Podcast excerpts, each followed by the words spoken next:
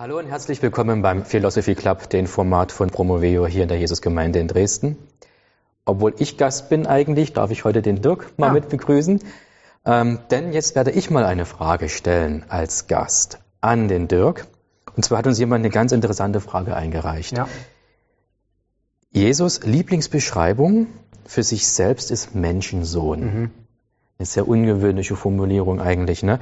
War Jesus doch nicht, doch nicht ein ganz simpler Mensch wie jeder andere? Mhm. Oder wie ist das zu verstehen? Genau, okay, also die Frage kommt daher, weil wenn man den Begriff hört, Menschensohn, hm. Sohn des Menschen, welche Assoziationen lösen das bei dir aus? Hm. Ähm, und der Autonomalverbraucher, ähm, der Mitteldeutsche, ähm, im, am 21. Jahrhundert hört Menschensohn, das ist ein Mensch. Hm. Und die Frage ist, ob das die Assoziationen waren, die man im ersten Jahrhundert gehört hat, oder verbirgt hm. sich dahinter was anderes? Ähm, es gibt mehrere Möglichkeiten, woher der Begriff eigentlich kommt. Ähm, das erste ist, ähm, es könnte ein sogenannter Hebräismus sein. Mhm. Das ist das, was also die Hebräer ganz ähm, häufig machen mit ihrer Sprache, indem sie zum Beispiel sagen, das ist ein Sohn des Ungehorsams. Mhm. Da wird dann der Fokus auf den Ungehorsam gelegt, das verstärkt den Ungehorsam und sagt, der ist also sowas von mega ungehorsam. Mhm. Das ist die Idee dahinter, das ist, das die Wirkung, die dadurch erzielt wird. Oder Judas ist der Sohn des Verderbens. Mhm. Da wird der Fokus darauf gelegt, dass er also dem Verderben so und so geweiht ist. Ähm, genau. Und Sohn des Menschen könnte sein, dass man das dann so sieht, dass, dass tatsächlich die, der Fokus darauf ist, das ist ein Mensch, der hat menschliche Attribute. Mhm. Ähm, und dieser, es könnte sein, dass diese Art von Hebräismus im, im Buch Hesekiel äh, vorkommt. Mhm. Also Gott äh, spricht ganz oft zu Hesekiel und sagt äh, zu Hesekiel, Menschensohn, prophezeie, tu dies mhm. und das. Und äh, was wahrscheinlich ist, ist, dass Hesekiel äh, oder dass Gott das bewusst mit Hesekiel macht, um Hesekiel zu zeigen, pass mal auf, ich bin der Herr hier, mhm. du, du und denen du die Botschaft bringst, ihr seid Menschen. Ja. Und jetzt die Frage, ähm, benutzt Jesus das Attribut das für sich selber? Mhm. Im Sinne von, hey, bin ich nur ein Mensch? Denkt er an Hesekiel? Mhm. Oder, ich, ich schlage die Möglichkeit auch gleich am Anfang vor, kommt es aus Daniel 7, mhm. ähm, weil da ähm, gibt es auch eine Person, äh, die als Menschensohn bezeichnet wird. Und nun gucken wir uns auf die Indizien des Neuen Testaments rein und das, was uns auffällt als allererstes, ist, dass wenn Jesus von sich als Menschensohn spricht, kommt es in den allermeisten Fällen in Erhöhungssprache vor. Mhm. Also, na, wir, gehen gleich, wir gehen gleich rein. Wir gucken uns zum Beispiel an, in Johannes äh, 3, Vers 13 äh, sagt Jesus, niemand ist hinaufgestiegen in den Himmel, als nur derjenige, der hinabgestiegen ist, der Sohn des Menschen. Mhm. Und die Idee dahinter ist also eigentlich, bis meine Heimat ist der Himmel. Ich bin da, da, da war noch nie jemand, kein anderer war da, aber ich komme von daher und ich bin hier runtergekommen auf diese Erde. Mhm. Und da sehen wir gleich, das würde ein bisschen schlecht passen mit Menschensohn im Sinne von, du bist doch nur ein Mensch, ja. weil Jesus eben genau diesen mhm. Kontrast darstellt.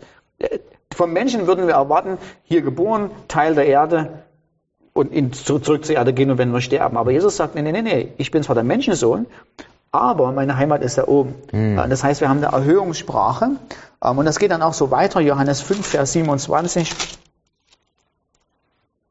Da sagt Jesus, ähm, und Gott der Vater hat ihm Autorität gegeben, um zu richten, denn er ist der Sohn des Menschen. Das heißt, die, die Idee dahinter ist, Gott der Vater hat das, was das exklusive Vorrecht des allmächtigen Gottes ist, nämlich Menschheit zu richten, gerecht zu richten, mhm. hat er dem Sohn übertragen. Und warum hat er das gemacht? Weil er der Menschensohn ist. Das passt nicht, wenn du sagst, ja, du bist nur ein normaler Mensch, deshalb gebe ich dir das.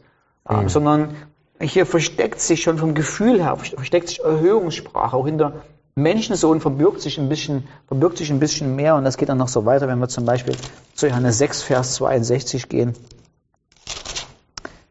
Äh, sagt Jesus, was ist, wenn du den Sohn des Menschen erhöht sehen würdest, wo er vorher war. Das heißt, die Idee ist, der Sohn des Menschen geht zurück in seine himmlische Heimat, er geht zurück zu der ursprünglichen Herrlichkeit und Größe, die er selber besessen hat. Das kann kein Mensch von sich sagen. Ja. So, das heißt, die Indizien von vornherein liegen dahin, dass unter Sohn des Menschen etwas ganz anderes ähm, verstanden wurde und dass die Assoziation im ersten Jahrhundert ganz anders war als, hey, du bist ja ein Typ wie du oder ich. Und jetzt ist was ganz Interessantes. Ähm, wenn wir, manchmal haben wir nur Menschensohn mhm. und manchmal haben wir noch zusätzliche Elemente, wenn Jesus dieses Wort Sohn des Menschen, Menschensohn benutzt. Mhm. Ähm, und die zusätzlichen Elemente deuten darauf hin, wo er, er das Wort eigentlich hat und auf was er sich bezieht, auf wo, wo er zurück will. Und wir sehen das zum Beispiel in Matthäus Kapitel 24. Die sogenannte, Anführungsstrichen, Endzeitrede. Mhm. Äh, vom Vers 30, ähm, das sagt er, der Sohn, da, da, nein, nein, nein, halt, Moment, das Zeichen des Sohnes des Menschen im Himmel wird erscheinen und all äh, die Stämme der Erde werden wehklagen, weil sie den Sohn des Menschen kommen sehen mit Wolken des Himmels, mit Kraft und großer Herrlichkeit. Und muss man erstmal Folgendes äh, sagen, was Jesus damit meint. Jesus sagt, pass auf, was ihr sehen werdet, ist, wie ich selber komme mit so einer Kraft und Herrlichkeit und wie ich den Tempel und meine Feinde zerstören werde. Ich komme als, mhm. mh, Reich ist nicht das richtige Wort, aber ich komme als derjenige, der seine Feinde niederschmettert und sein eigenes Reich baut. Und er benutzt sich selber, er benutzt, er sagt nicht der Sohn des Menschen, sondern mhm. er benutzt das, das, das erweiterte Wort Sohn des Menschen im Himmel äh, nee, nee, nee, schon. Sohn des Menschen mit Wolken des Himmels, mit Kraft und großer Herrlichkeit. Und das merken wir uns einfach. Mhm. Also Sohn des Menschen äh, mit Wolken des Himmels und großer Kraft und Herrlichkeit. Ähnliches sagt er in Matthäus 26, 64, als er dann vor Kaiphas äh, ist. Da wird ihm die Frage gestellt, bist du denn der Christus, der Sohn Gottes? Das ist auch schon interessant. Die Frage ist, bist mhm. du der mhm. Christus? Mhm. Bist du der, der großartige Messias? Ja. Bist du der Sohn Gottes? Bist du der, bist du der Erbe, den Gott äh, vorhergesehen hat, der, der, der die Weltgeschichte erbt? Und dann sagt Jesus als Antwort, es ist so, wie du gesagt hast. Nichtsdestotrotz sage ich dir, danach wirst du den Sohn des Menschen zur rechten Hand der Kraft sitzen sehen und kommend mit den Wolken des Himmels. So, hier haben wir zwei Sachen. Als allererstes sehen wir, dass Jesus Sohn des Menschen parallel nimmt zu Christus und Sohn Gottes. Mhm. Weil die Antwort, die Frage ist, bist du der Sohn Gottes? Und ja. Jesus sagt, ja, aber pass mal auf, ich gebe dir ganz anderen, gebe den anderen einen anderen Namen. Okay. Mhm. Äh, ich bin der Menschensohn. Und gleichzeitig haben wir auch hier wieder äh, die Wolken des Himmels und rechte Hand der Kraft. Und wenn wir uns das angucken, brauchst du nur in deine Studienbibel reingucken, wo kommt das her? Ja. Ähm, wird da irgendwo in der Mitte oder an der Seite ähm, ein Zitat stehen, nämlich Daniel Kapitel 7. Und genau da müssen wir hin und da genau her kommt dieser, kommt dieser Begriff. Und in Daniel 7 passiert folgendes, von Vers 9 an. Nein, wir, wir machen ein bisschen weiter. Im Vers 9 werden ein Thron aufgesetzt und Gott der Vater selber sitzt sich auf den Thron. Und dann passiert im Vers 13 folgendes. Da heißt es, ich schaute in Gesichten der Nacht und siehe, mit den Wolken des Himmels, da sind sie übrigens, das sind die Wolken des Himmels, mhm. kam einer wie der Sohn eines Menschen. Ah, jetzt haben wir den Menschensohn. Ja? Mhm. Das heißt, wir wissen sofort, Matthäus 24, Matthäus, Matthäus 26, Matthäus ja, 24 und 26, das ist das hier, Menschensohn, mhm. mit Wolken des Himmels. Und er kam zu den alten Tagen, das heißt, er kam zum allmächtigen Gott, man brachte ihm vor ihm, und ihm wurde Herrschaft und Ehre und ein Königreich gegeben und alle Völker, Nationen und Sprachen dienten ihm, dem Menschensohn. Mhm. Seine Herrschaft ist eine ewige Herrschaft, die nicht vergeht und sein Königreich so, dass es nicht zerstört wird. So, wie machen wir jetzt hier weiter? Als allererstes Folgendes. Also erstens die Wolken des Himmels, mit denen Jesus kommt zum Gott den Vater, das sind nicht, das ist nicht sein Transportmittel. Also er, äh, er braucht kein himmlisches Taxi, der Vater schickt mal ein paar ja. Wolken dahin, ja, ja. holt den Sohn ab und bringt ihn zu sich hinter, sondern Wolken des Himmels ähm, ist eine Theo Theophanie, also das ist da schon ein Berg Sinai, wenn Gott selber kommt. Er kommt mit den Wolken, er kommt mit Blitz, er kommt mit Feuer. Und was das hier ausdrücken soll in Daniel 7 ist, der Sohn des Menschen, weil er mit Wolken sozusagen Anführungsstrichen, wir nehmen das jetzt mal so ein bisschen als, ich umschreibe es mal so ein bisschen, in Wolken eingehüllt kommt, weiß jeder, oh, hier kommt jemand mhm. mehr als nur ein Mensch. Ja. Der sieht so ein bisschen aus wie ein Menschensohn, aber hier kommt jemand mit göttlichen Attributen, mit göttlichen Eigenschaften, mit göttlichen Fähigkeiten und der kriegt dann auch noch genau das, was nämlich Gott nur selber darf und hat, nämlich ein, Reich, was nie zerstört wird. Mhm. Und dieses Konzept, genau das ist das, was, was Jesus, worauf Jesus sich bezieht. Ja. Ähm, ja, er und die Juden wissen von Daniel 7, dass es hier äh, in der Weltgeschichte einen Punkt kommen wird, wo Gott sagt, jetzt setze ich mich auf meinen Thron, jetzt fange ich an, mein Reich mal zu bauen. Jetzt werden meine Feinde zerstört. Die anderen Reiche, die im, Kapitel, in, im Buch Daniel äh, da kommen und gehen, mhm. mit denen mache ich mal Schluss. Und ich übertrage das ewige Reich Gottes äh, in die Händen meines ähm, autorisierten Menschensohnes, Gottessohnes, wie auch immer. Und dann wird dieses, dieses Bild gemalt, das ist zum Teil, das ist nicht klar, da geht es nicht darum, theologisch klar zu sagen, Dreieinigkeit und mhm. das ist das, sondern es geht darum, es geht halt Eindruck zu schinden, Erstaunen zu schaffen und zu sagen, wow, da kommt jemand, der, der, der hat ja, der kommt in den Wolken des Himmels, der hat göttliche, Attribute, der kriegt ein Reich, was nie vergehen wird und seine Feinde werden zerschmettert. Wow, wer ist diese Person? Mhm. Lass mal Folgendes sagen. Daniel 7 war jetzt nicht die prominenteste Stelle in den, in, in, im Gedankengut der Juden im ersten Jahrhundert. Also das war nicht unser Psalm 23, mm, okay. ähm, sondern da waren andere Stellen prominenter. Und ähm, wenn du dir auf der Straße jemanden gefragt hättest, ähm, gib mir mal, nenn mir mal drei Titel für den Messias, ähm, mm. das wäre gleich rausgeflutscht, Sohn Davids, ähm, Gottes Sohn, und vielleicht noch eine ganze Menge andere. Mhm. aber an Menschensohn, an Daniel 7 hätte man nicht so gedacht. Mhm. Und, ähm, äh, und das hat aber den Vorteil, dass Menschensohn war mit wenig Erwartungen vorbelastet. Also Sohn Davids war immer vorbelastet mit, ähm, jetzt kommt er und der, der haut um sich, äh, der zerstört unsere Feinde. Mhm. Ähm, und Daniel 7 war, da wusste man nicht so richtig, das musste noch mit Inhalt gefüllt werden.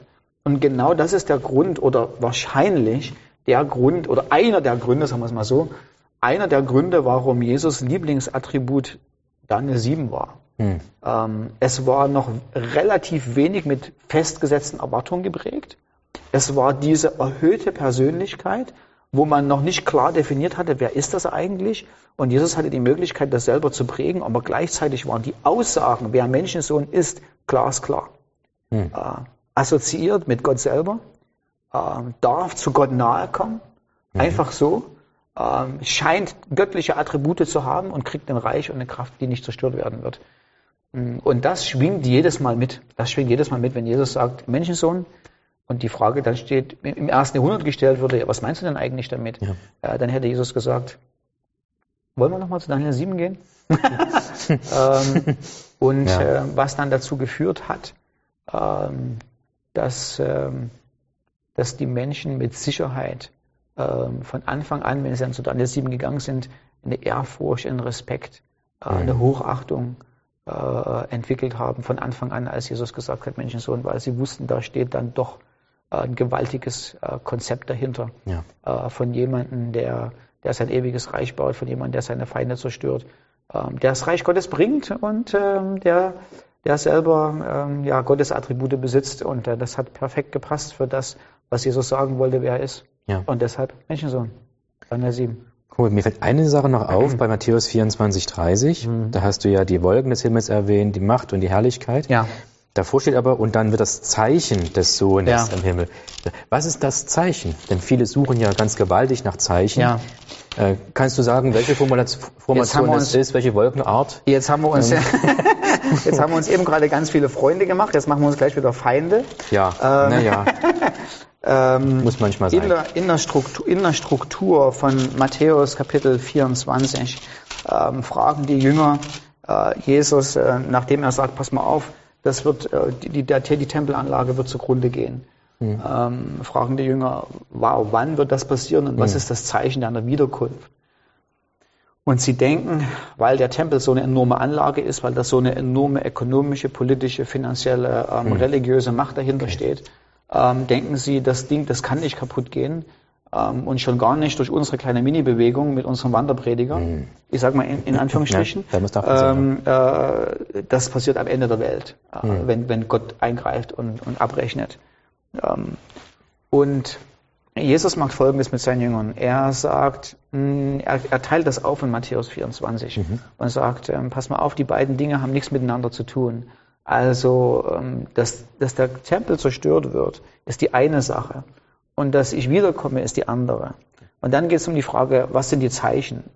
Und dann wird es wieder aufgeteilt in, in drei Kategorien. Nämlich als allererstes, was sind keine Zeichen für die Zerstörung des Tempels? Und dann geht hier die Frage, was sind Zeichen für die Zerstörung des Tempels? Mhm. Und hier fällt im Kapitel, im Vers 30, äh, dieser, dieser, dieser Abschnitt geht nämlich bis zum äh, Vers 35, äh, beschreibt Jesus die Anzeichen dafür, dass der Tempel kaputt gehen wird. Und was er hiermit so inhaltlich beschreibt, ist, äh, nicht einfach nur so, der wird per Zufall kaputt gehen oder werden die Römer kommen, mhm. sondern was Jesus damit macht, indem er Daniel 7 nimmt, er sagt, ich bin derjenige, der den Tempel kaputt geht. Ihr werdet sehen, wie der Tempel fällt. Mhm. Ähm, und wenn ihr das seht, wisst ihr, was passiert ist. Nämlich, das bin ich, der vom Himmel her regiert. Ich habe die Autorität von Gott dem Vater gekriegt. Ich baue mein Reich und ich zerstöre meine Feinde. Das Unerwartete mhm. in Daniel 7 sind die Feinde, die heidnischen Nationen.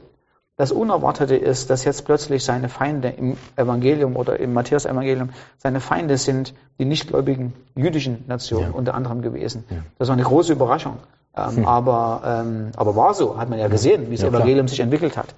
So, und dann ähm, nur so als Nachtrag ab Vers 36 beantwortet dann die, Jesus die Frage, was ist, ähm, äh, was ist, äh, was sind die Anzeichen dafür, dass er wiederkommt am Ende der Welt? Und er mhm. sagt, da gibt es keine Zeichen. Mhm. Ähm, so äh, Sohn des Himmels kommen sehende auf Wolken der, der, der Herrlichkeit bedeutet im Vers 30 ja nicht, ihr werdet sehen, wie ich auf den Wolken komme oder wie ich von den Wolken komme, sondern das griechische Wort hier ist, ist das Passiv, das griechische Wort von, von Erkomai, kommend auf Wolken. Und da, da steht nicht drin, wohin Jesus kommt. Mhm. Da steht schon gar nicht drin, dass er auf die Erde kommt, äh, sondern das bezieht sich auf Daniel Kapitel 7. Also wenn du zu Daniel 7 gehst, siehst du die Bewegung, wo der Sohn Gottes hinkommt. Er kommt nämlich zu Gott dem Vater, um von ihm Macht und Autorität und Kraft mhm. zu kriegen. Und er benutzt diese Macht zur Vernichtung seiner Feinde und zur Rettung von, von, von denjenigen, die zu seinem Reich gehören. Wow. Ja. Wow. Das alles steckt in der Formulierung ja, Menschensohn. Genau, ja. genau. Wer hätte das gedacht? Ja, das schwingt wirklich sehr viel. Da steckt sehr viel drin. Also kurz zusammengefasst, ja. Wenn du Menschensohn äh, verstehen willst, schau in Daniel Kapitel 7 ja. und nicht in Hesekiel. Ja. Und ich danke dir, Dirk, für diese einleuchtende Erklärung. Wir haben gelernt, es gibt keine Folgenformationen, die uns da irgendwelche Wolkenformationen, die uns da irgendwie was verraten wird. Glücklicherweise. Ja. Ich hoffe, ihr habt euren, euren Spaß und habt viele Erkenntnisse gewonnen.